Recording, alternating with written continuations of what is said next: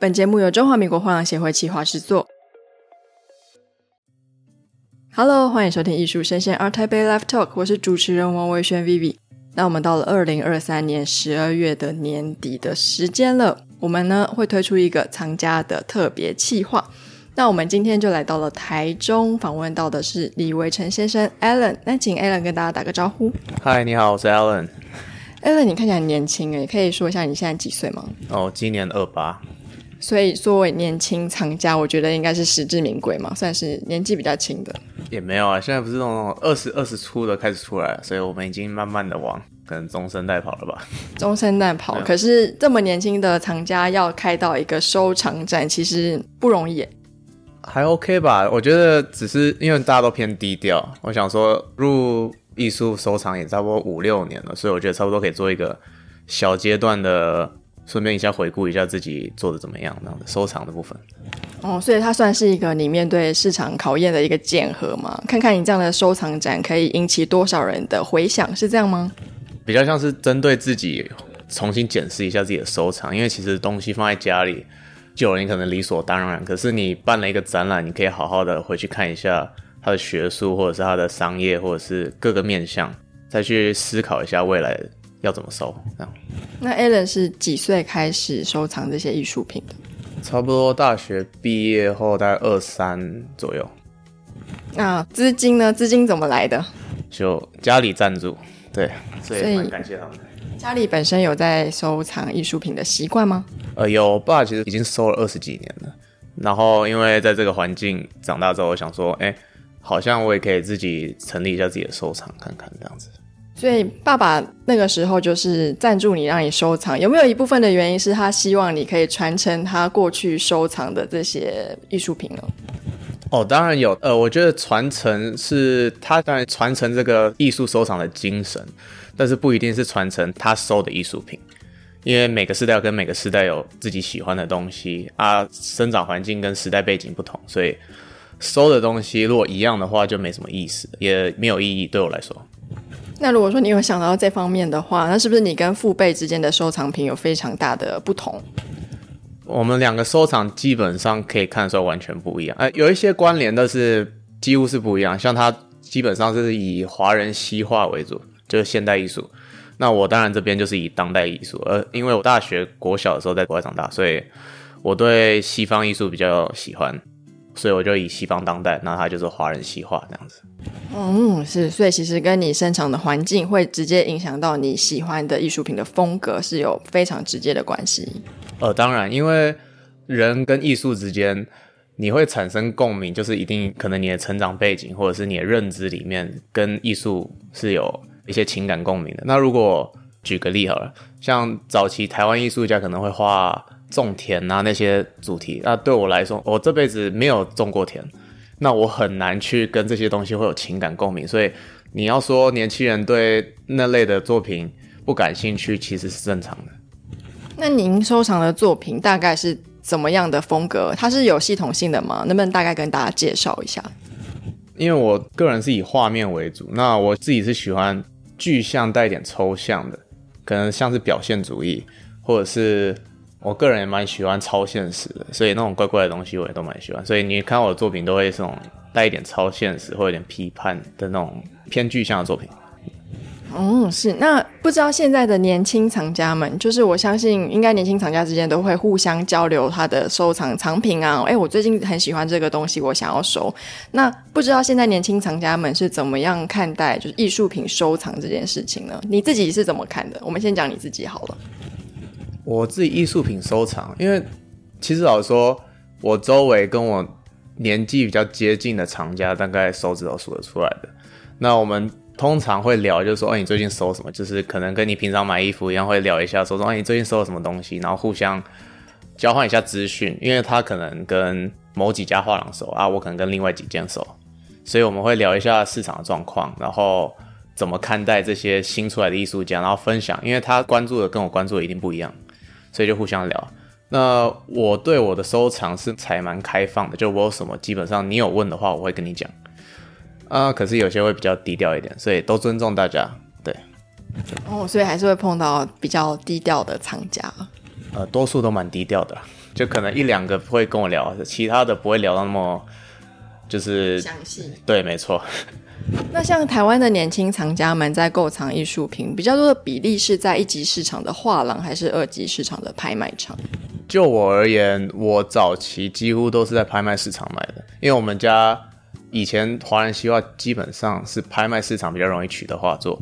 那现在的话，我都有在保持关系，像拍卖市场还是维持拍卖市场，然后顺便我还会去拓展一下画廊那边的，因为毕竟当代作品都是从画廊出来的为主。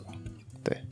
那如果从画廊市场，也就是一级市场，你会比较倾向于买那些已经有一点名气累积，然后已经看得出来它有一点市场价值，还是你更喜欢冒险去挖掘一些新星呢？呃，当然，每个人都会希望自己有挖掘新星的能力，但是因为我自己现在的策略，就是我的艺术投资跟收藏的策略是，我会买一些比较稍微出名的，但是还没有完全爆红到变蓝筹的那种。那它的基期会相对低，但是不会到太低，因为太低的风险太高。所以我会买一些基期中低的，然后希望他以后会有更好的发展的那些艺术家。但都从画廊里面去找。嗯，对您来说，你觉得艺术家的年纪重要吗？我觉得艺术家的年纪很重要。像现在很多当代艺术家，可能二十出头就已经红了。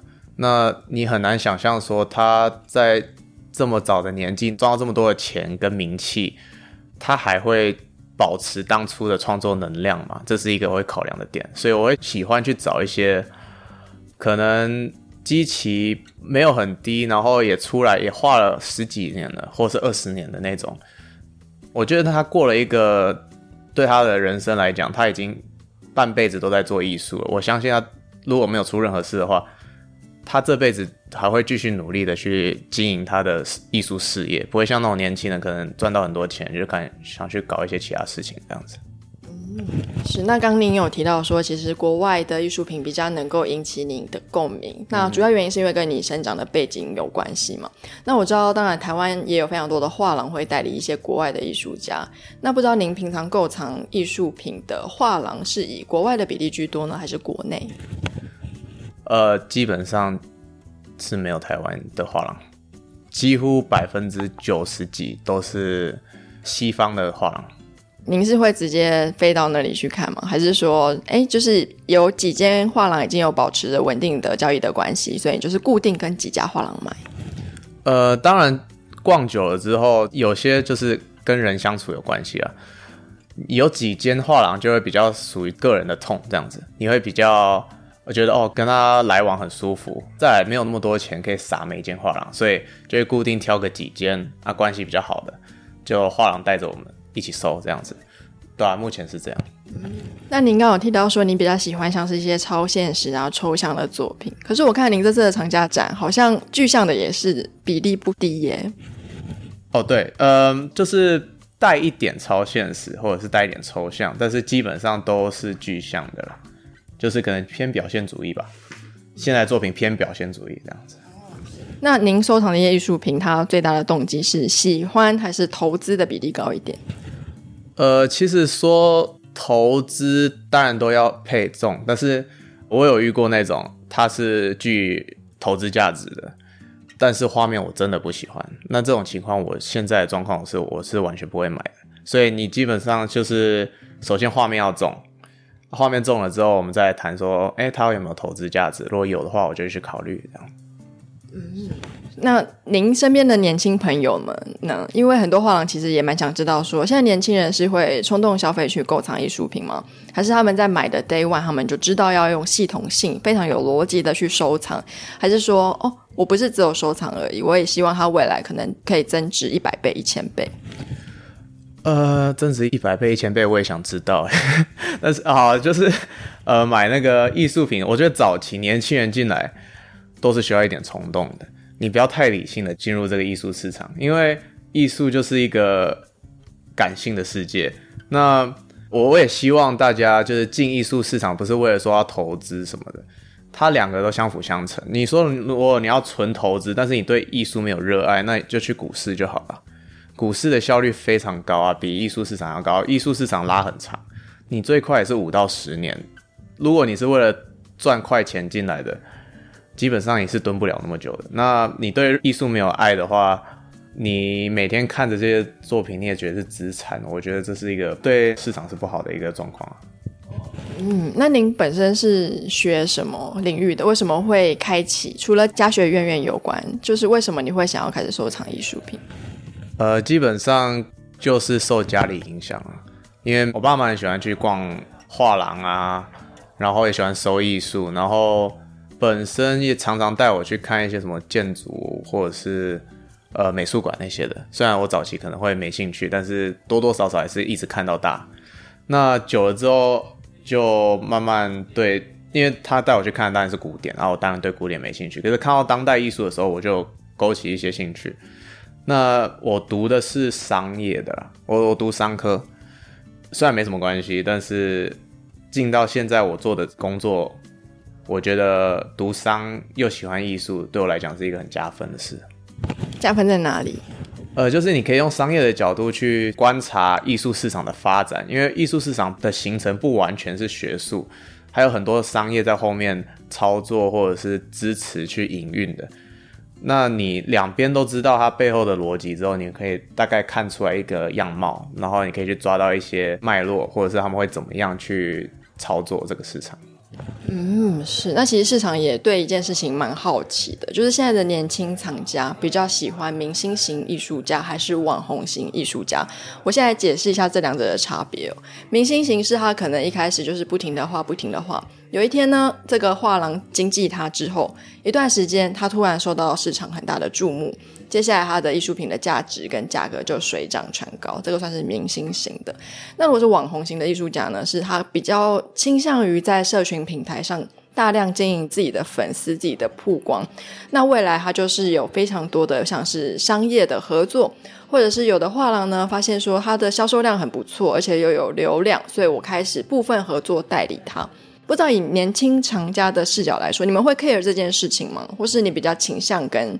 哪一个艺术家产生一些作品上的共鸣跟连接？呃，首先像网红型的艺术家，可能会你说有在经营自媒体那些的，对对对。好，那有可能就像是最近很红，像 Mr. Doodle 好了，他在他的 IG 粉丝我记得很多，那他也是每天有的，他是很努力在经营他的社群平台的。我觉得对艺术家来讲是个好事，啊，对藏家来讲就看自己的收藏取向。那 Mr. Do 很可爱，放在家里也是摆设，你看了也是很疗愈的。所以我认为有好有坏是取决于收藏家自己的出发点。像明星型艺术家，可能举例呃，最近很红 Nicholas Party 好了，他们两个其实价格差很多。像那个 Doodle 很商业，所以他就很多周边，像那个 Andy Warhol 那样去做一堆普普的东西，可能你会买到他的衣服那些的。这两个可能年轻人。可以购买的也是属于网红型的艺术家，那个明星型的艺术家其实入手难度太高了。以他们的出发点来看，对。那如果是以你呢？你更会倾向于购买哪一方？我现在都是倾向于明星艺术家，但是我希望它价格不要那么高的时候就先看上它了，还没是明星的时候先发掘它。啊、网红型艺术家，我个人会比较避开一点。我早期会买，现在比较少了。对，所以其实我这样感觉起来，其实反而是网红型的比较像是一个过渡期，因为我相信收藏艺术是需要热情跟真的喜欢。嗯、那你刚开始对艺术市场，尤其是普遍的年轻藏家来说，他们可能不像你家学渊源比较深，他们需要一些动机或是诱因，让他们开始注意整个艺术市场。然后等到收久收久了，就是鉴赏力是可以被培养的嘛。你看久之后就会，哎，原来其实明星型的艺术家他的。艺术价值或者他想要传递的讯息等等的，可能会更贴近于下一个年纪的，算是思想，是这样子吗？我觉得是因为毕竟现在的商业的行销那些的，让网红型的艺术家会变得，第一，你比较容易去认识他，你机会比较多，那他会做很多周边，你就会很冲动的想要买，大家都会这样。那久了之后，你买到一个量的时候，你觉得因为看得多了。你可能会想说，哦，那个学术在讨论的，他讨论的议题是不是够不够深？那慢慢的，你就可以会去调，因为同样花一样的钱，商业价值一样的情况下，我们会不会去讨论更深层的部分？就像他学术、他的背景，那一些各面向的部分，你就可以去思考。所以慢慢的就会往你们说的可能希望是往明星艺术家去走这样。嗯，是。那假如说现在其实因为 IP 这一块在全世界都蛮火红的嘛，像什么奈良美智后来也是从明星型艺术家慢慢转到好像也有部分的周边商品。那对于像这种明星型的艺术家，他除了他的艺术价格非常的昂贵之外，他也开始推出一些周边商品的这个现象。作为一个藏家来说，你觉得对于这个现象有什么样的想法或是 comment？我觉得很好啊，因为你想奈良美智现在动不动就要。一两千万小作品就要上百万了，一般人是没办法收藏的。那他出一些周边，你买了也开心啊。然后同时他也可以去参与艺术的发展。那我自己本身也会买啊，像那种奈良出那种小杯子也是很可爱啊。我认为这是很好的啊，就是艺术融入生活的部分。所以。我是蛮支持这件事的，嗯，因为像有的进历史比较悠久的画廊，他们在进行商业策略的时候，他们就会思考到一件事情是：我今天可能是一个上千万的艺术品，所以我都是服务最顶级或者比较高端的这些藏家。那这些藏家他们会好奇说，他们会不会 concern 说？我今天出了一些比较容易入手、低价的这些，不管是文创品或是算是小型的艺术品，会不会对他们对于这个高价艺术品的价值会有负面的算是影响？你觉得会吗？老实说，我觉得不会，因为你有点像是你做一些周边，呃，当然有好有坏，但是我认为是你可以更好的去推广艺术，当然对你自己艺术本身价值很深的，然后这种。艺术家，我觉得不需要怕说你出了一件 T 恤或什么的，我觉得是蛮无伤大雅的一件事啊。所以我认为以推广面来讲，我觉得很重要。对，是。那我也其实也注意到，就是这次的这个藏家的藏品展，那我有注意到现场好像比较多是平面作品。那因为其实这几年来，像录像艺术、装置艺术或是 NFT，其实还蛮红的。那不知道作为年轻藏家，Alan 有收藏吗？NFT 我也有收了。对，就参与一个时代现象。对，没错，就是参与看看。那我自己本身是偏向平面作品，呃，在油画布上的或者在纸上的作品的考量是，毕竟我还是有在做艺术投资的，所以以市场的流动性来看，平面作品是对一般人来讲是比较好入手，然后容易去挂。那立体作品比较难，但是因为我自己太 Anthony Gormley，所以。那是我唯二有在收的立体作品的艺术家，这样子。嗯，对，我几乎都考量都是油画布为主。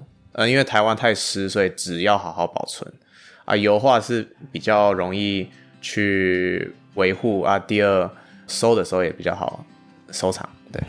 那您刚刚有提到说，你有参与过这个时代现象的 NFT 吗？Okay. 那现在呢？因为现在就是虚拟这一块，它的市场并不是怎么的明朗。那你还有继续收藏吗？